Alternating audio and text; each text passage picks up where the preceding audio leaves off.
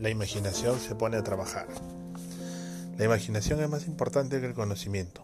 Albert Einstein, físico.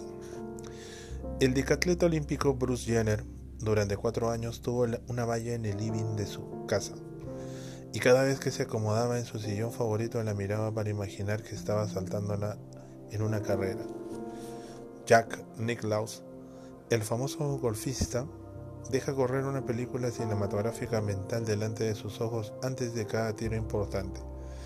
Afirma que dentro de su imaginación no solo puede ver hacia dónde quiere dirigir la pelota, sino que cómo hace esta para llegar ahí.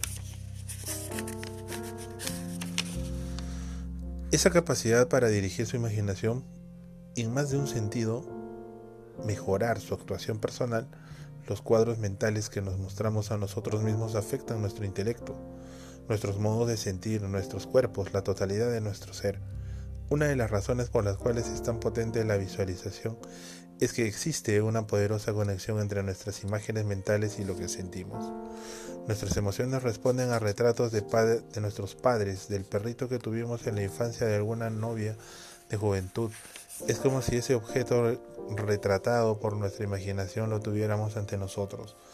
Como resultado del proceso, los retratos, mentales que vemos durante todo el día, como son los del trabajo, la familia, los amigos, las alegrías, los sinsabores y los recuerdos y las expectativas se encuentran vinculados muy estrechamente con nuestra visión de la vida.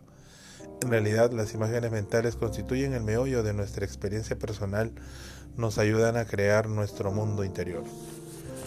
Pruebe con este ejercicio para demostrarle la fuerza que pueden tener las imágenes mentales. Flexibilidad emocional. Siéntese un momento, relájese y visualice una silla, con la que tenga una asociación neutral. Cuando se haya formado la imagen cuando se haya formado la imagen firme, imagine una situación curiosa para la silla. Piénsela en una escena desopilante digna de los hermanos Marx o los tres chiflados. Ahora deje que su mente surja otras escenas extrañas. Como está usted solo, no tiene por qué censurarse. Siga haciéndolo hasta sentirse renovado, alegre, mejor. Ahora imagine el objeto en una situación trágica, hagámoslo protagonista de un terrible argumento y muéstrese dispuesto a sentirse mal también usted. Cuando se sienta deprimido por completo, vuelva a la situación previa y píntele aquellas escenas cómicas hasta que vuelva el buen humor. Alterne ambos argumentos. Repare que existen vínculos que ligan a sus imágenes mentales como sus modos de sentir.